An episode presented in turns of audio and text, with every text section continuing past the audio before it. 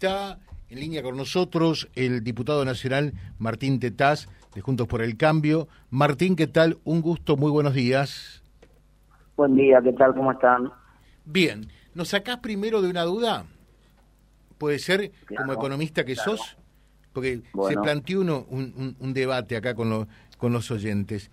¿En cuánto endeudó al país Macri y cuánto lleva endeudando al país, quizás en distinta moneda, eh, eh, eh, Alberto Fernández?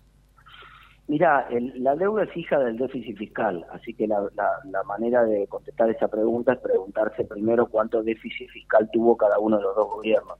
Macri empezó con mucho déficit fiscal porque venía heredando un déficit de casi 8 puntos consolidados entre provincias y municipios y nación, y lo redujo, terminó entregando un déficit primario de 0,4 puntos del PBI. Y Alberto Fernández lo hizo volar al déficit, primero por la pandemia, es cierto, ahí medio que en todos los países les pasó lo mismo, crecieron, creció el déficit fuerte por la pandemia, y después en los últimos años, sobre todo 21 para acá, 21, 22, 23, por, por voluntad propia, digamos, por el tipo de políticas que aplicó. Entonces tenés a, a Macri que saltó la deuda de 240 a 320 mil millones, son prácticamente 80 mil millones de dólares, y Alberto Fernández que la está dejando en 400, casi 410 mil, cerca de 90 mil millones más. 400, o sea, la, la, deuda de los argentinos eh, acá y afuera, estamos en los 410 mil millones de dólares. Así es, así es, efectivamente. Eh, me acuerdo cuando, cuando se habló en algún otro momento, Martín, vos también lo debes recordar, que se decía, cada chico que nace en la Argentina nace con una deuda de tanto, ¿no? Eh, eh, aquello que, que con lo que nacías ahora se ha incrementado, por lo visto, y mucho, ¿no? Sí, absolutamente. Bueno, digamos, esta es la consecuencia, como te decía recién, de que los países sistemáticamente tengan déficit. Entonces, con, con un déficit sistemático, lógicamente el, el de deuda va creciendo. Esto como en tu casa, si vos gastás más de lo que ganás, entonces la tarjeta va a estar cada vez más en rojo. Bueno, todo lo que le pasa a Argentina sistemáticamente, por eso tenemos que cambiar eso. Ahora, eh, ¿cuál es el sistema? Eh, ¿Qué es lo que tenemos que hacer eh, para, para no gastar más de lo que ingresa? Porque realmente uno dice, no, no, podés hacer muchos más ingresos porque realmente, o, por lo menos en cuanto a impuestos, porque estamos allí eh, eh, en, un cuello de botella realmente, ¿no? Somos uno de los países con, una mayor presión tributaria. Mira, hay que hacer cinco cosas. cinco cosas. a ver, primera. La, la, primera es que hay que tener una política de gasto mejor. Hoy el gobierno es un pésimo gastador porque como paga tarde, las licitaciones son todas tramposas y para presentarse se presentan solamente los que tienen mucha falda financiera o los que tienen un tongo con el gobierno para cobrar primero. Entonces, la política de compra del Estado tiene que cambiar, tiene que hacerse en base a uvas, eso nos va a permitir reducir a nivel eh, global entre nación, provincias y municipios cerca de dos puntos del PBI que gastamos en compras. Entonces, la política de compra del Estado es uno de los puntos. El segundo punto es la política de privilegio que tiene el Estado en distintos regímenes, por ejemplo, en el impuesto a las ganancias, pero también en las jubilaciones.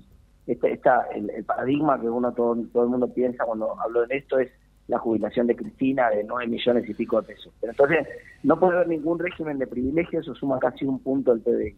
En tercer lugar, los subsidios tienen que estar mejor diseñados. Por ejemplo, los subsidios al transporte no usan la ventaja de la tarjeta SUBE que nosotros tenemos para poder saber a quién le tenemos que dar más subsidio y a quién le tenemos que dar menos. Entonces, yo, por ejemplo, tengo una tarjeta SUBE, me subo un colectivo y pago un, boleto subsidiado 90%. Pero si el colectivo no viene, me subo al taxi que viene atrás y pago de bajada de bandera 400 pesos, ¿entendés? Mm. Entonces, eso está mal. Eso quiere decir que el subsidio está dilapidándose, subsidiándome, por ejemplo, a mí. Entonces, nosotros debemos usar mejor los subsidios con la tecnología que ya tenemos, como por ejemplo la SUBE, eso nos va a permitir ahorrar dos puntos más del PBI. Cuarto, nosotros tenemos que hacer una que, que, las empresas eh, públicas que fueron estatizadas no tengan déficit. Y eso obviamente es una política, es una decisión política. Hay que bajar el déficit de esas eh, empresas a cero. Seguramente va a demorar un par de años, no, no va a ser de la noche a la mañana, pero pero en un periodo de tiempo, en, tres años, uno podría eliminar el déficit de las empresas públicas y ahorrar prácticamente otro punto del PBI también ahí.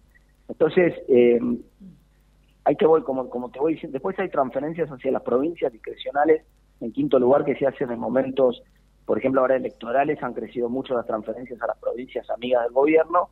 Eso también hay que terminarlo para siempre, esa discrecionalidad del Ejecutivo para darle plata por abajo de la mesa a las provincias está mal y puede ahorrar también cerca de un punto del PDI. Entonces tenés, ahí te nombré cinco. Tenés algunos otros puntos más, pero esencialmente tenemos que atacar una reducción del gasto en varios frentes. Ahora, te pregunto, eh, Martín, eh, ¿y esto de la motosierra de mi ley entonces eh, qué juega? Eh, ¿Lo tuyo no tiene nada que ver con, con la motosierra o sí?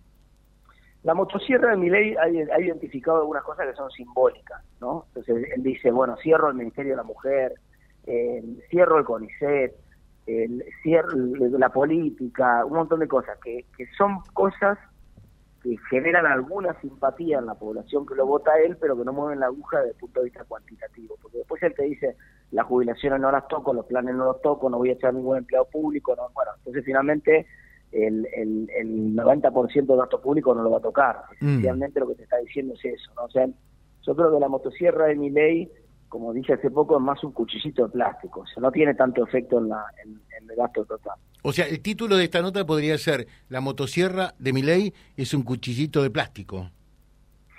Eso es una decisión de ustedes, chicos. No, no me voy a meter son como titulan, pero bueno, es una posibilidad. pero ¿pensás eso realmente?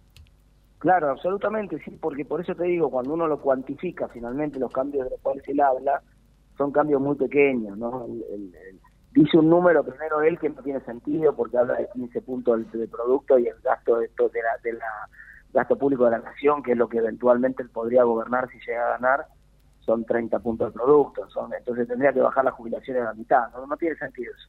Pero, pero y los gastos que él dice, cuando va, va al pizarrón y dice afuera el CONICET, afuera el, el, el INCA, afuera la televisión pública, afuera la, todo eso, desde el punto de vista cuantitativo, eh, no suma, es simbólico, tiene un poder simbólico fuerte, pero no suma desde el punto de vista cuantitativo. Claro. Eh, eh, y, en definitiva, ¿cómo se entiende lo de mi ley el otro día, la semana pasada, cuando aprueba esto que, por un lado, tiene una dosis de razón y por otro lado un, gran interrogante de, de, apoyar la eliminación de ganancias para quienes ganan, son trabajadores hasta un millón setecientos mil pesos, porque está en consonancia, está en línea con lo que él piensa, lo consultaba alguien de, del partido de Miley, eh, digo, está en línea cuando él dice hay que eliminar eh, impuestos, hay que eliminar esto, hay que eliminar ganancias, pero, pero al mismo tiempo, si vos eliminás ingresos, también eh, primero tenés que preguntarte qué, qué vas a eliminar como gasto, sino cuánto significan este tipo de medidas desde el punto de vista del PBI y del déficit fiscal.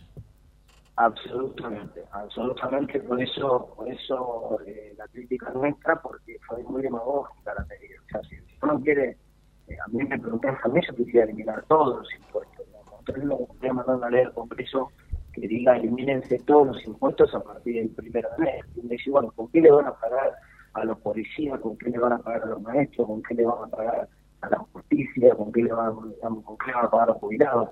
Entonces, el Después decir, bueno, no, está bien, entonces no puedo eliminar todos los impuestos. Bueno, ¿qué, impuesto trataría de eliminar? Y los más nocivos para la actividad productiva, no el impuesto de la ganancia, que es el impuesto que funciona en todos los países del mundo. Claro, eso no quiere decir igual que el impuesto de la ganancia no hay que modificarlo, ¿no? Porque, por ejemplo, una maestra que no puede pagar el 20% de impuesto de ganancia, eso está mal, eso es una barbaridad que por supuesto hay que modificar, pero tirar todo el impuesto de la también es una mala idea. eh, Martín, y la la, otra consulta, acá nos están haciendo, porque la gente ya está pensando en el 23. ¿Qué viene? Eh, un, dólar que se va para arriba otra vez? ¿Qué es lo que ves? Eh, depende del resultado, porque mucha gente está pendiente. ¿Qué puede pasar el 22? O mejor dicho, ¿qué es lo que va a suceder eh, el 23? viene, depende de dos cosas. Depende de dos cosas. Depende esencialmente de, la, de quien gane, por supuesto, pero además depende de qué conjunto de políticas anuncie y encare.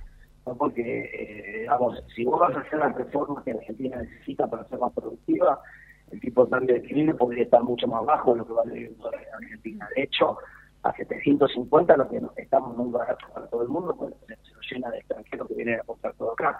Esa es la prueba de que estamos muy baratos. Ahora, si vos no haces ninguna de las reformas que tiene que hacer Argentina en materia positiva, en materia laboral, en materia de gasto público, de infraestructura, de burocracia.